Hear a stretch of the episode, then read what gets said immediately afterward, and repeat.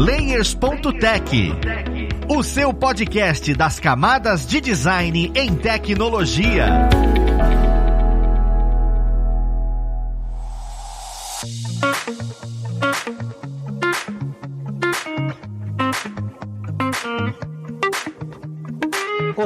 Ouvintes! Eu sou o Luiz Lima, designer e professor aqui na plataforma Lura, e vamos para mais um Layers.tech, o seu podcast das camadas de design em tecnologia. No papo de hoje, nós vamos conversar um pouco melhor sobre como foi a evolução do canal do Anderson Gaveta. No caso, da identidade visual do canal. Porque isso faz diferença na comunidade, não faz diferença na comunidade? Como é que foi esse processo? Como é que foi essa escolha de mudança ou não mudança, né? Isso é tudo muito confuso, porque às vezes você pode passar por esse momento dentro do seu canal. Vamos lá pro papo, conhecer quem vai conversar com a gente. Acho que você já sabe o que é. Nós temos aqui, obviamente, o Anderson Gaveta. Seja bem-vindo, Gaveta. Não vou falar mais Anderson, foi até estranho da última vez. É, obrigado, pai! Ei, meu pai me chamou e estou aqui, Gaveta. Olá, pessoas. Tudo bem com vocês? Vamos aqui falar do canal desse tal desse Gaveta. Mas Gaveta já virou uma entidade. Agora é, tem uma equipe Gaveta. Eu sou só um operário da, da entidade Gaveta. Cara, é exatamente isso que eu acho interessante, né? Porque a gente fala sobre, ah, não, identidade do canal, fala identidade visual, né? Pra quem tá escutando a gente. Deixa de ser uma coisa só sua, né? E aí é isso que eu quero começar a entender. Eu queria começar, eu sei que você passou por uma atualização, vou colocar entre aspas, porque não foi agora, é até recente, mas já faz o, o quê? Uns seis, quatro, seis meses. Faz bastante tempo. Mas querendo ou não, do tempo que o canal existe, faz pouco tempo. Antes, né, de falar sobre essa mudança e tudo, eu queria saber como é que foi a, o processo de construção da identidade lá no começo, né? O que, que você pensou para construir? Olha, o canal vai falar sobre isso e por isso ele vai ter essas cores, ele vai ter essas formas, esses movimentos. Como é que foi, né, esse processo de construção? Porque até lá no começo era uma coisa mais sua, era uma coisa mais eu me identifico, eu vou criar, eu vou fazer. E isso, depois que escala, muda, né?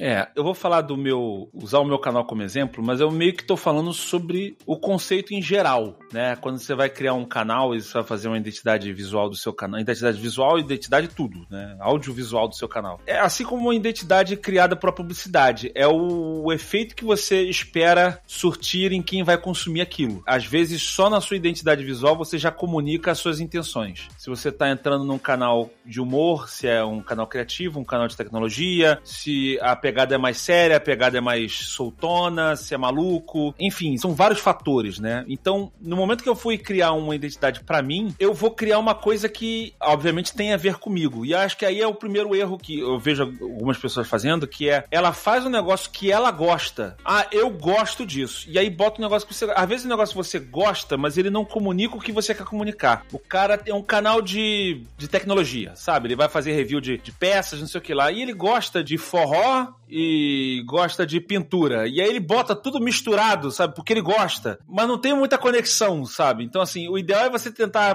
buscar coisas que você gosta e que tenham conexão. E é claro, assim, não é para você também só focar monotemático numa única coisa. Depende da tua proposta. Então, no meu caso, eu sou um editor de vídeo. Tava no, no mercado como editor de vídeo e produtor de, de vídeos, né? Vídeo trash e tal. Então, eu, eu tinha dois reconhecimentos muito fortes, que é a da parte técnica. As pessoas me reconhecem como profissional de edição, um profissional que faz produção audiovisual, do lado do humor maluco. Eu sou o cara que faço muitas piadas malucas, humor maluco, humor nonsense. Então eu queria misturar os dois. Então na hora que eu fui procurar um, um, um visual desse, eu fui para coisas que eu gosto, mas coisas que eu gosto que tem um pouco a ver. Isso tá desde o início do canal. Eu sempre tive influência daquela arte steampunk. É o, é o futuro do passado. É um futuro distópico como seria imaginado no passado. É um futuro onde as coisas evoluíram para máquinas de vapor, né? Tudo com muito bronze, uma tecnologia exagerada, assim. Eu gosto desse visual. Eu gosto, eu amo o visual retrô. Eu adoro o visual retrô. Eu tinha uma intenção no meu canal. Eu falei, cara, qual é a minha intenção? Minha intenção é divertir ou informar. É meio que os dois. Então, eu vou divertir e informar um pouquinho sobre produção e vou falar minhas piadas. Às vezes, até no vídeo que eu vou falar só piada, mesmo que eu esteja falando só piada, eu vou fazer isso em volta de uma edição mais bem trabalhada, pra pessoa ver que é isso que a gente valoriza aqui. É uma produção detalhada, uma produção legal. Não por puro exibicionismo, mas porque eu acho legal, entendeu? Às vezes eu faço um negócio que é difícil, não é que um solo de guitarra, ah, olha como eu consigo tocar rápido. É porque eu acho bonito. Eu acho bonito quando tem um, uma edição completa, cheia de detalhes. Então, eu sabia que quando eu fosse montar uma identidade visual, ela tinha que ter essa cara, alguma parte que mostrasse que esse canal não é um canal muito amador do ponto de vista do design, né? Alguma coisa mais bem elaborada que tivesse a ver comigo, tal, mas tivesse um tom de loucura. O steampunk foi um caminho que eu achei para isso. Mas o, o, meu canal ele passou por duas fases. A primeira fase era só o meu canal, era eu como Anderson Gaveta. Eu tava fazendo o meu quadro no Jovem Nerd, né? O meu vídeo saía no meio do, do Jovem Nerd, do Nerd Office, que era o pé na porta gaveta na cara, que eu pegava a resposta das pessoas e respondia da forma mais tosca possível. Sempre muito doido, muito nonsense. E as pessoas adoravam aquilo, queriam ver um canal meu com aquilo. Aí eu pensei, cara, eu tenho que me vender assim, eu sou o cara maluco. Eu sou o cara maluco. Eu sou... É como se eu fosse um perna longa de carne e osso.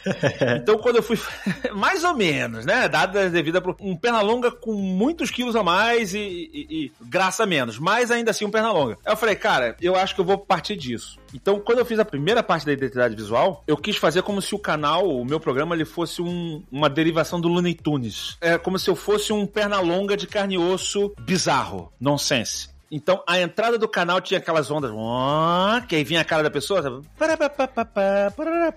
Eu, eu, aí você tem todo um trabalho. Eu não, vou entrar na parte técnica, eu tô falando só na parte conceitual. Né, que tem depois como eu fiz isso, como é que tu faz essa pesquisa, essa coisa toda. Mas a minha ideia era fazer o inspirado nisso, né? Eu fiz inspirado nessas entradas de Looney Tunes, e isso daí acabou norteando todo o resto do meu canal. Por isso que a identidade visual, a identidade dele toda era isso. As músicas que eu colocava no nos vídeos, que eu sempre coloquei nos vídeos, são músicas típicas desses desenhos dos anos 50, né? Uns musiquinhas engraçadas, antigas. As paletas de cores sempre variam disso, apesar que, no meu caso, acaba puxando mais por laranja por dois motivos. Um, porque gaveta normalmente é laranja, marrom, né? Porque é cor de madeira. Então, no meu caso, era isso. E o segundo, porque eu sempre preferi botar laranja, porque laranja é uma cor que representa criatividade. Eu fiz faculdade de publicidade, a gente estuda a ciência das cores. A gente sabe disso, que cada cor desperta um sentimento em você, mesmo sem falar nada. Né? Você vai falar de comida, provavelmente vai, vai usar vermelho, amarelo, né? Tu não usa muito azul. Azul remete à limpeza, à calma, a, a várias outras coisas. Né? Verde remete à natureza. O preto, ele pode pode significar morte ou coisa, mas ele pode significar também elegância, pode significar seriedade, todo esse tipo de coisa. Então, as cores têm significados e o laranja, ele puxa muito a criatividade. Ele é a cor da criatividade. Então eu sabia que eu tinha que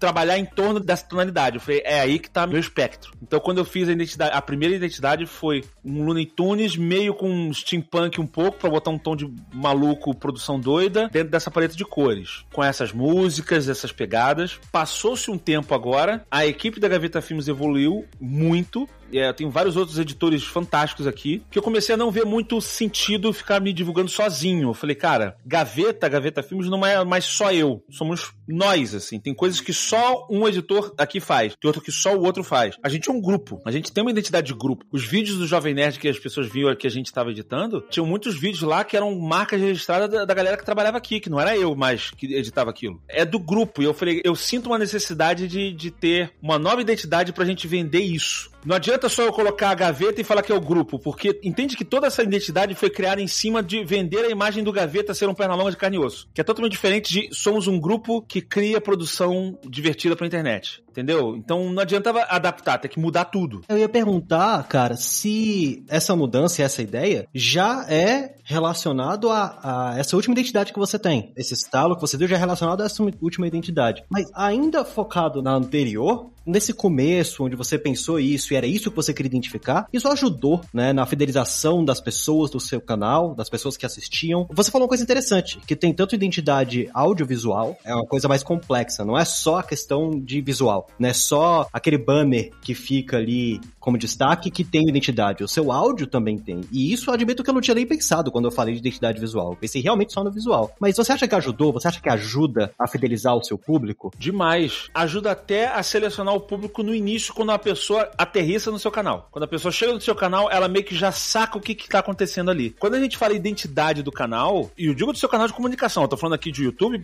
pode ser do seu perfil do Instagram, pode ser tudo isso. Esse daí é mais amplo. Você tá falando pontos aí que existem vários desdobramentos do que a gente tá falando, da parte técnica e tal. Eu tô ainda só falando da parte conceitual. Quando eu falo a identidade, eu também não tô me referindo necessariamente à parte visual. E até eu tô me referindo ao conteúdo que você solta. Então, que tipo de vídeo eu vou lançar no meu canal? Qual é o tom que eu vou falar no meu canal? Eu vou falar de uma maneira despojada, eu vou falar de uma maneira mais séria? Isso tudo faz parte da sua identidade, né? Porque tem uma hora que tu fala um vídeo super sério, depois tu fala um vídeo super zoado, você tá tirando pra tu é lado. A pessoa que entra ali, ela não sabe direito o que, que é aquilo, sabe? Quando você faz uma identidade, a pessoa saca, ah, cara, isso daqui é um canal de humor. Ah, cara, isso daqui é um canal de informação, mas é uma informação mais despojada. Não, eu queria um negócio um informativo mais sério. Entendeu? Você começa a comunicar com as pessoas esse tipo de coisa. Então, isso influencia nas músicas que você vai fazer, influencia nos temas que você vai abordar no seu canal. Eu queria passar essa ideia de que eu vou abordar no meu canal temas que tem a ver com produção audiovisual e vou abordar humor. Sempre os dois. Às vezes mais pesando para um, às vezes mais pesando para outro. Às vezes a pessoa quer dosar outra coisa. A gente, eu fiz também a identidade do canal do Jovem Nerd. O do canal do Jovem Nerd, a gente acabou indo para um visual mais quadrinhos, porque ele é meio que uma revista da cultura pop geek. Então,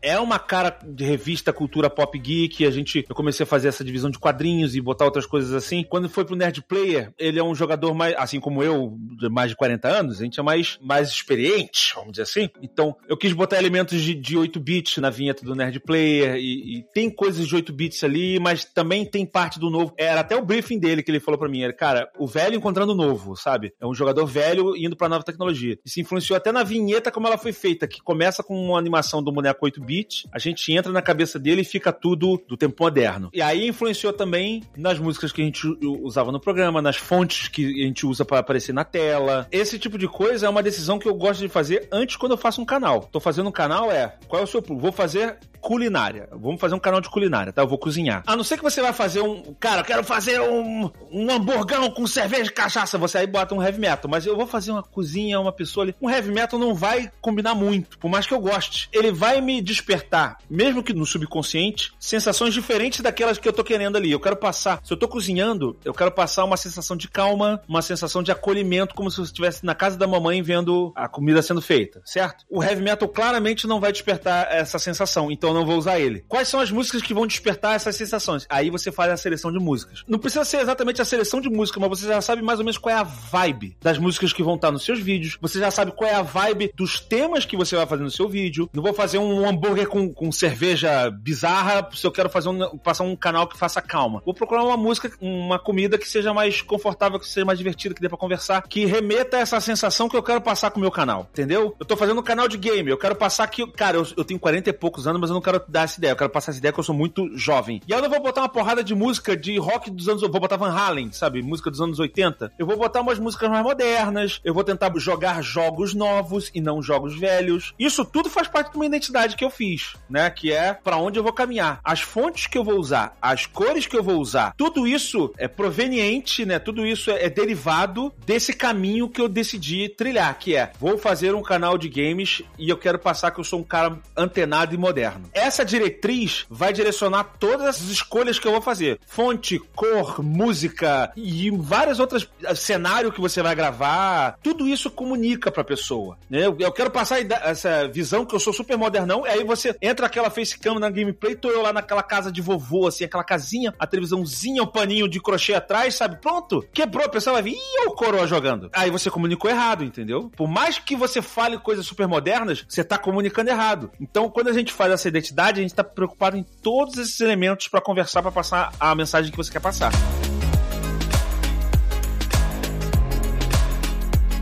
Cara, eu admito que eu vejo de uma maneira muito mais complexa do que eu imaginava, agora você tá falando. E isso é bem interessante, porque é muito mais delicada a maneira qual você vai construir. Eu fiquei imaginando aqui, eu gosto de assistir os vídeos da Hidamari Cooking, que é, véio, é quase a ACMR de, dela cozinhando. E aí eu imaginei agora o heavy metal lá atrás, e o cara, Deus me livre se aquele negócio tivesse alguma coisa mais. Ou os cortes que você tem, se tivesse esses cortes naquele vídeo. Ou então o cenário dela ser, sei lá, tudo azulejo preto, é, sabe? Ou aquela parada com muito. É que nem tem, por exemplo, quando você vai ver Big Brother, a casa do Big Brother, ela é toda decorada para causar conflito. Dá para ter um estudo psicológico sobre isso, porque a intenção dos caras é criar conflito das pessoas que estão dentro de um reality show. Então, as cores são muito fortes, e tem muita estampa, é muito diferente. É para criar uma confusão mental e, e, conflito. Ela tá querendo fazer um canal desse culinário, um SMR de cozinha. Com certeza o cenário não vai ser esse caos que vai te trazer um desconforto visual, entendeu? Isso faz parte da identidade do canal. Cenário, e isso daí vai ser refletido depois no banner que vai para ele,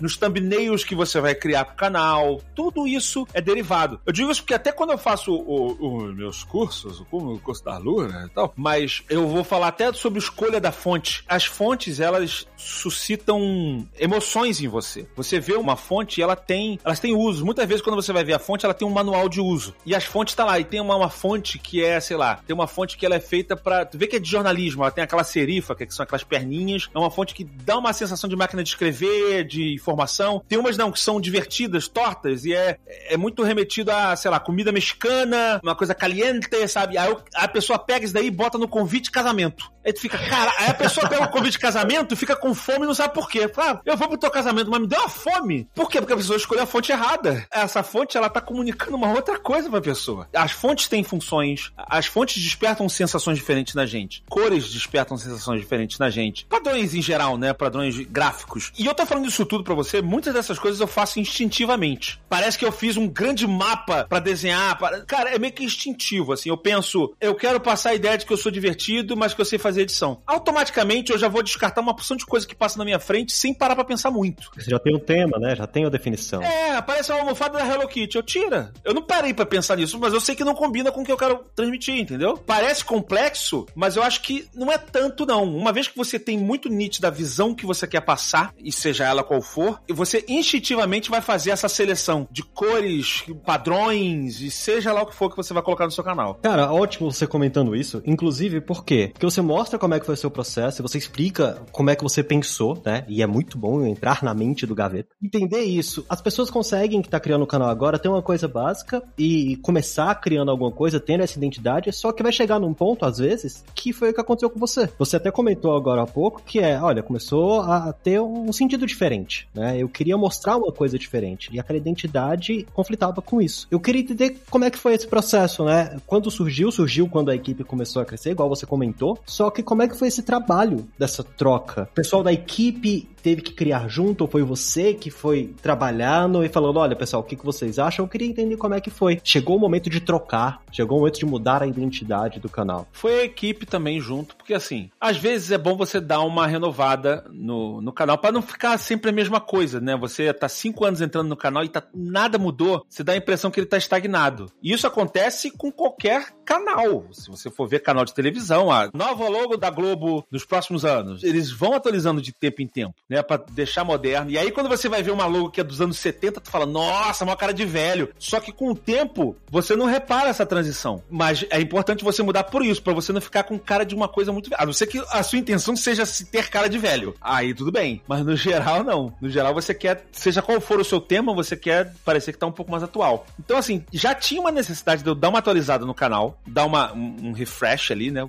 E tinha esse lance da equipe estar tá muito ativa na produção. A minha equipe estava muito ativa na produção, eu já estava com essa vontade de fazer isso e a gente queria se dedicar. E, isso combinou tudo até com a decisão que a gente teve de não editar mais os vídeos do Jovem Nerd. Veio tudo na mesma época. A gente falou assim: a gente quer se dedicar ao canal, a gente quer fazer uma produção aqui mais pesada, mais vídeos, o grupo produzindo e a gente nem vai mais atender o Jovem Nerd para poder focar os melhores editores da casa para produzir o nosso conteúdo. Aí foi o que eu falei: bom, então o conceito do perna longa de carne e osso já não funciona. A gente tem que passar essa ideia de que nós somos um, um grupo de produção audiovisual doido. E aí a gente começa a fazer um brainstorm, a gente junta todo mundo começa a falar uma porção de besteira, faz aquilo, faz aquilo. Até que a gente chegou numa ideia que a gente gostou, que foi a ideia da fábrica. Cara, a gente é como se fosse uma fábrica de memes. E nós já fizemos muitos memes de sucesso. Né? O, o de maior sucesso é a Gretchen abrindo a perna com F, né? Que eu não posso citar aqui no programa. Aquele arco-íris dela abrindo a perna, fazendo um F gostoso.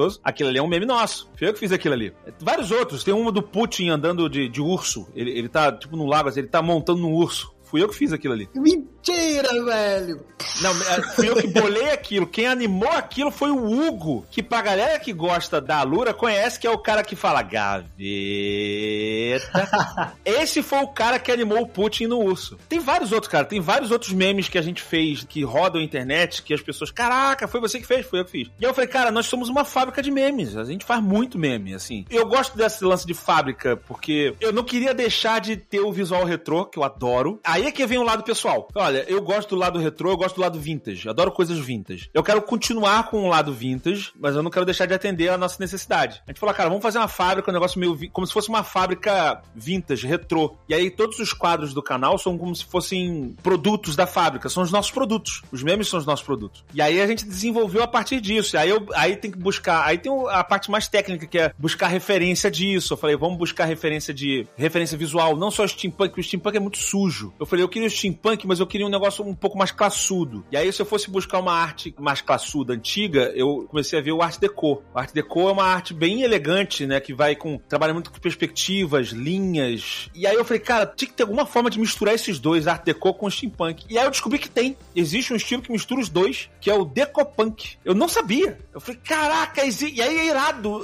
as ilustrações, que assim, é mais limpo que o steampunk. E isso daí norteou toda a nossa criação. E aí eu fui fazer a vinheta de entrada do canal nova, o logo do canal, tudo. Foi meio que eu pegava várias dessas imagens de decopunk ou coisas assim, arte deco, a gente meio que ia criando respirando aquela inspiração, né? Pra gente tentar fazer um negócio que viva naquele ambiente. Mas, ao mesmo tempo, a gente passa essa ideia de que Gaveta é uma marca, é uma fábrica de memes. E não um cara que parece um pernalonga de, de carne e osso, entendeu? Essa é a nova comunicação que a gente tenta fazer. Nós somos uma fábrica de memes. Aqui, cara, vai ter muita produção audiovisual. A nossa identidade visual tem que comunicar isso. A gente comunica que nós somos um, uma fábrica de memes e que aqui existe uma busca pela excelência de design. Por mais que a gente possa não fazer um design excelente sempre, mas a gente tenta. Você vê que não é jogado. Aqui a gente para pra pensar na fonte, no design, no alinhamento, em tudo. Isso também mexeu um pouquinho nas músicas. As músicas que a gente bota nos vídeos são praticamente as mesmas, mas tem uma misturada ou outra. Eu boto às vezes um eletrofunk ali para ficar um pouquinho mais fábrica, vamos dizer assim. Mexe um pouquinho também nos temas Orange né? Eu passei a falar um pouquinho menos temas pessoais, só pessoais de bobeira. Ah, hoje eu fui pro médico, sabe? Só não é tanto isso. Eu comecei a puxar mais a sardinha pro lado audiovisual. Sempre tem que ter uma conexão pro lado audiovisual. Ah, eu vou falar sobre TDAH. Eu tenho TDAH, transtorno de déficit de atenção e hiperatividade. Beleza. Mas eu vou falar como é a vida de um profissional audiovisual com o TDAH. Eu fico puxando isso. Esse alinhamento é o que você quer, é o que você gosta. Provavelmente é o tema que você vai sentir a vontade para falar. E a identidade identidade audiovisual do seu canal vai seguir tudo isso. Eu posso te dar um exemplo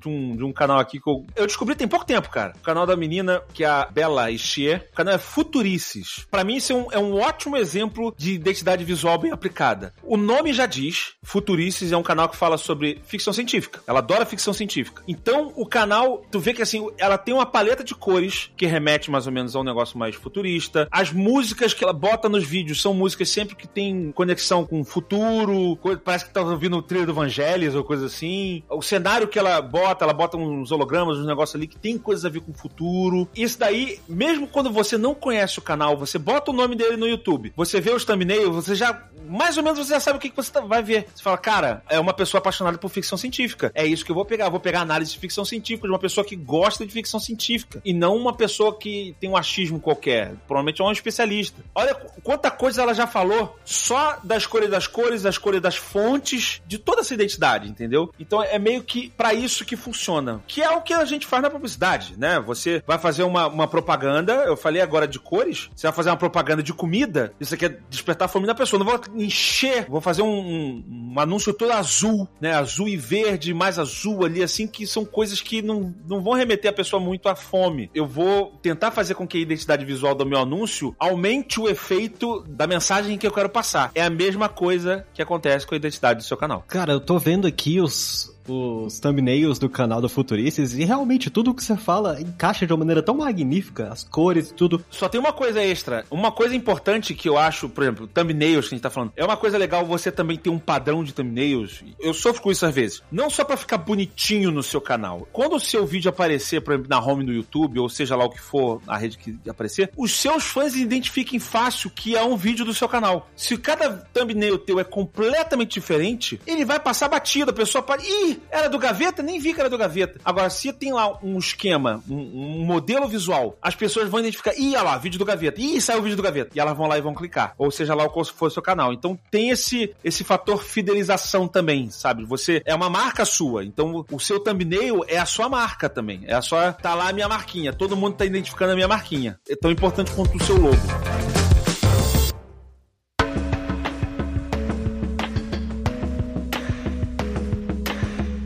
Não sei se você consegue me falar de qual é desses thumbnails onde sempre tem o rosto da pessoa com destaque do lado, corpo da pessoa com destaque. Isso ganhou espaço e parece que todo canal, independente do tema, tem isso. Existe isso também de... Existe uma fórmula pra gente fazer o thumbnail que foge, inclusive, da minha identidade. Eu não vou fazer thumbnail sempre desse jeito, seguindo minha identidade só em cor. Mas ela tem que ter desse jeito. Olha, eu vou te falar que isso daí é fruto das limitações da plataforma. Na maior parte das vezes. Aí eu vou, eu vou lembrar da minha época web designer, né? Que eu tive um. Por anos eu fui web designer, quando eu trabalhei na Fly eu era web designer. Quando a gente fazia site, eu lembro disso, assim. Não dava para fazer qualquer coisa que tava na cabeça, porque a gente fica limitado à tecnologia. Não bota isso daqui lá embaixo, que a pessoa, quando entrar no site, não vai ver isso daqui. Tá, tá. Então, assim, tem uma série de coisas que influenciam no design que são frutos de uma necessidade de usabilidade. A pessoa precisa ter isso daqui claro quando ela entra aqui, que senão, não sei o quê. Pô, mas vai ficar muito mais bonito se não tivesse informação feia aqui. Mas tem que ter. E aí você muda o design para botar essa informação feia logo ali em cima tal. Então, os thumbnails do YouTube tem várias dessas limitações. Por exemplo, comecei a postar thumbnails qualquer. Eu botava eu aparecendo, depois eu botei só um, um bicho maluco explodindo pro lado, e depois eu botei um cenário bonitão. E aí eu vi que quando eu aparecia no thumbnail, o vídeo bombava. Quando era só um cenário, alguma coisa, eu não aparecia no thumbnail, o vídeo não bombava. As pessoas clicam em pessoas. As pessoas gostam de ver rosto. Já começou a primeira limitação. Falei, ok, toda vitrine, a gente chama de vitrine aqui, né? Toda vitrine, todo thumbnail de vídeo meu tem que ter eu. Ou alguém, né? Que seja icônico. Até pra pessoa identificar que sou eu. Você tem a segunda limitação. Na maior parte das vezes, as pessoas vão ver esses thumbnails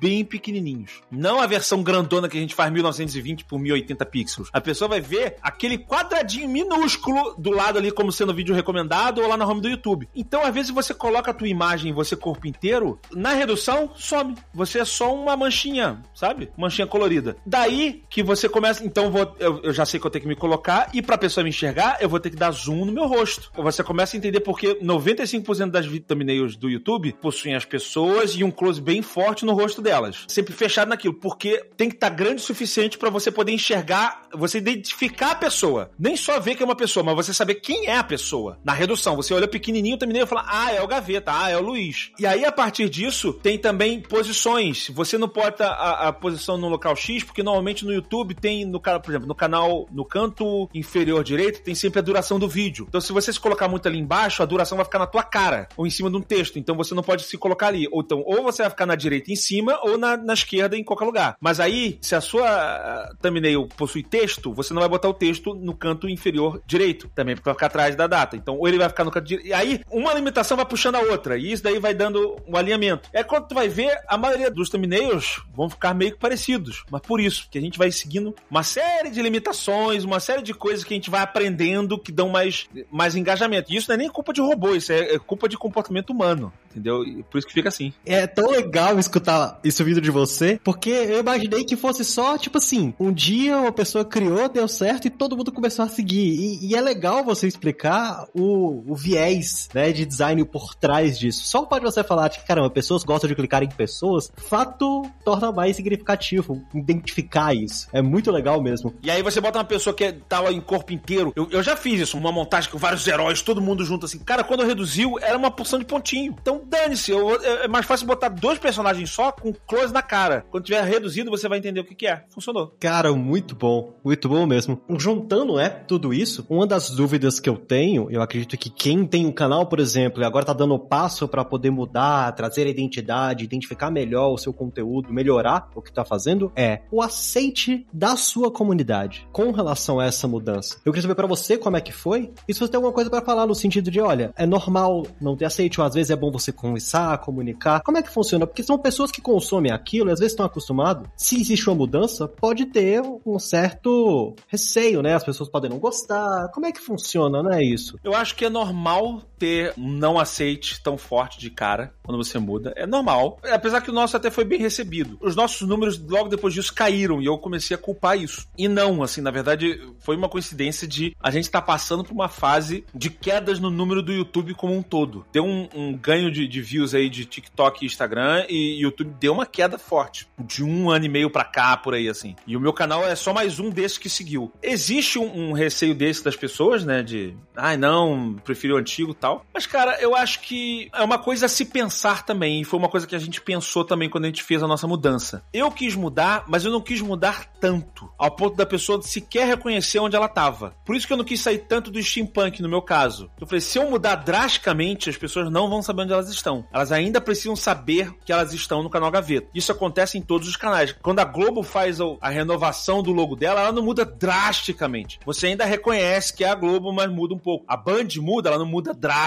Você ainda reconhece que é a Band. A não ser que você realmente queira fazer um reposicionamento de marca, que é uma coisa que a gente faz em marketing. Aí sim, quero fazer um reposicionamento de marca. A gente está se vendendo errado. É o momento de você mudar mesmo, porque aí tava dando errado. Isso acontece quando você quer mudar de público. Quero mudar meu público. Meu público não é esse. Aí tem um milhão de casos da publicidade. Se você for ver antigamente como a Havaiana se vendia. Nossa, a Havaiana, lembra? Não sei se você lembra, que eu sou tão velho assim. A Havaiana era um comercial com o Chico Anísio. Olha, Havaianas, é borracha, não solta tiras e não sei o que lá. Era só isso, assim. Era um negócio super trash, assim, sabe? E aí eles mudaram drasticamente, mudaram tudo. Havaianas agora é cool, é um objeto de desejo, não sei o que lá, olha, tal, tal, tal. Havaianas, e aí bota personalidade. Aí muda, botou um negócio colorido, mudou fonte, mudaram tudo. Mas aí é diferente. Eles estão tentando um outro público. Agora é, é, cool. Aí sim, quando você quer mudar o público, você muda radicalmente a sua identidade visual. Posso falar outras marcas? Tem várias outras marcas que mudaram radicalmente a sua identidade visual. Eu não queria mudar o meu público. Eu só queria dar uma renovada. Eu queria dar uma renovada de como as pessoas me enxergavam. Olha como é que a identidade ela reflete muito a sua intenção, a sua necessidade, né? a sua comunicação. A gente tá falando de comunicação social aqui, né? Então, a minha intenção não era mudar o meu público. A minha intenção era eu quero mudar a forma como as pessoas veem o canal Gaveta. Eu quero que elas deixem de ver que é um canal pessoal de um cara que gosta de audiovisual, elas entendam que é um canal de um grupo que faz produção audiovisual. Tem uma diferença nisso, e eu preciso passar essa diferença na minha comunicação. Então ela não podia ser muito diferente. Tentei não mudar tanto. O logo novo ele não é tão diferente do antigo. Ele, o do antigo ele era na diagonal, o novo é reto. Sabe assim, não mudou, mas não mudou, mudou, mudou, mudou. Então as pessoas estão em casa, sinto que tá renovado, mas às vezes pode mudar, às vezes pode não funcionar. Ainda mais internet, é muito um ambiente de teste. Eu tô testando ainda. Isso não é uma ciência exata, né? Porque a gente tá falando de emoções de pessoas. A gente falou que eu mudei a identidade visual do meu canal há seis meses, né? Eu já mudei a, o modelo do thumbnail do meu canal de lá pra cá umas quatro vezes já. Ó, vamos botar o texto pra cá e tal, tal, tal. Hum, eu achei que ficou meio poluído demais. Ah, vamos botar isso aqui e tal. Não, não, tira. Agora sem texto. Sempre vai ser centralizado, tal, tal, tal. Mudou. É, não, agora. Ah, eu voltei agora, volta pro texto. Mas é o seguinte, esquece a confusão de cores. Eu acho que a gente tem que manter o padrão de cor. Todos os títulos têm que ter a mesma cor. Ah, eu agora tô botando a mesma cor. Então, assim, é teste. Porque eu falava assim, ah, vou botar a mesma fonte e a fonte pro lado aqui, sempre escrita aqui. Mas a gente muda a cor da fonte conforme o tema. E aí eu via que mesmo mantendo a fonte, só o fato de eu mudar a cor, as pessoas não estavam mais identificando que era o meu vídeo.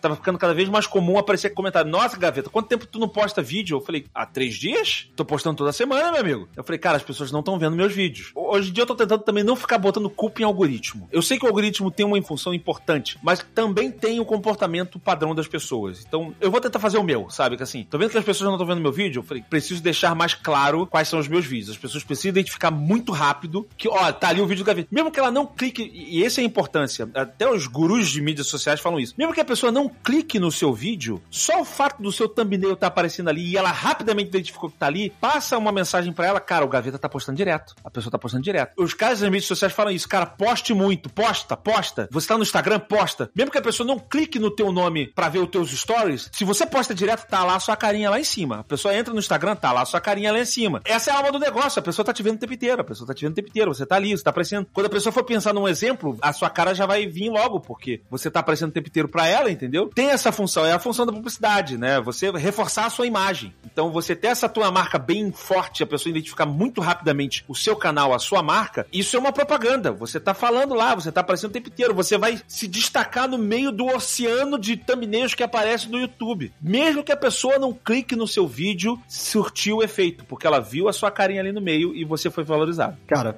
perfeito. Eu tô aqui abrindo o YouTube, vendo um monte de thumbnail, vendo as suas thumbnails e, e as coisas que você fala causam muito bem, as mudanças, a evolução. Muito legal mesmo. Eu acho que dá para elucidar bastante, né? Deu para entender como é que foi a construção. E outra, para quem está escutando a gente, conseguiu entender também que, apesar de mostrar a identidade, toda essa importância, e se você não sabe, não fez um curso de design ou de publicidade, você saber esse caminho já é o suficiente para você definir escolhas, né? Exatamente com essas dicas que o Gaveta passou, escolhas que, ó, é relacionado ao tema, é legal que tenha sempre a mesma fonte. Agora, qual? Aí vale a pena você sentar, estudar um pouquinho sobre o que, que as fontes indicam, estudar um pouquinho o que, que as cores podem indicar. Lembrando que elas podem indicar uma coisa relacionada ao seu público, não necessariamente que sempre o amarelo vai ser o amarelo e aquilo e pronto. Isso é muito legal, porque você evolui junto com o seu canal. Eu falei, o, o preto ele pode ter duas funções distintas. O preto pode ser morte, pode ser alguma coisa mórbida, ou ele pode ser o oposto, ele pode ser elegância. Ele tem tantas coisas que o preto pode ser, depende do contexto que ele está inserido. É importante a pessoa saber o conceito, porque hoje em dia você tem ferramentas que fazem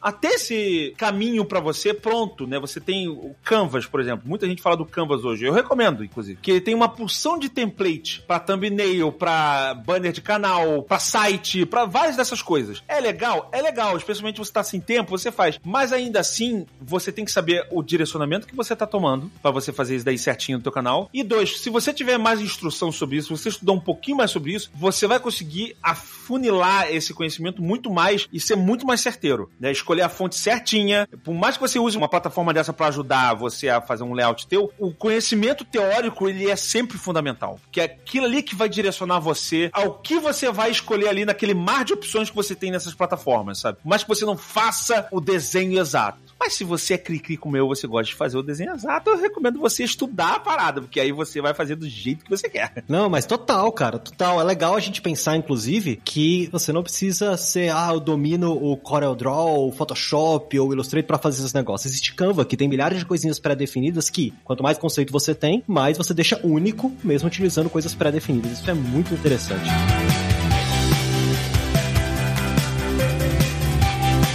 Muito obrigado mesmo. É muito legal pegar todo esse conhecimento e consolidar para quem tá querendo construir agora, para quem tá mudando ou passando por essa mudança agora. É bom saber os caminhos que você passou. E, mais uma vez, eu queria abrir esse espaço para quem tá escutando a gente consiga identificar e saber o que, que você vem construindo, onde é que eles te acham, o que você está construindo agora. Eu estou construindo tosqueiras divertidas no canal Gaveta ou em todas as redes sociais. Eu tô produzindo cada vez mais para Instagram também. É só buscar Gaveta. Vai no YouTube, é Gaveta. youtube.com.br Gaveta, Instagram é arroba gaveta. Vai lá que não, como eu disse antes, não sou só eu, agora uma equipe toda dedicada a construir palhaçadas para você rir com forte pegada audiovisual.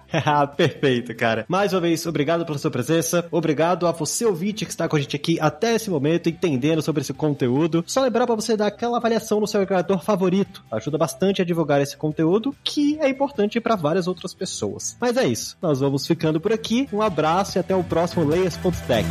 Fui!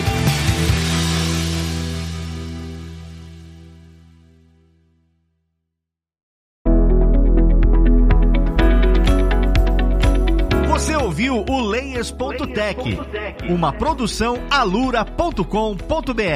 Edição Radiofobia Podcast e Multimídia.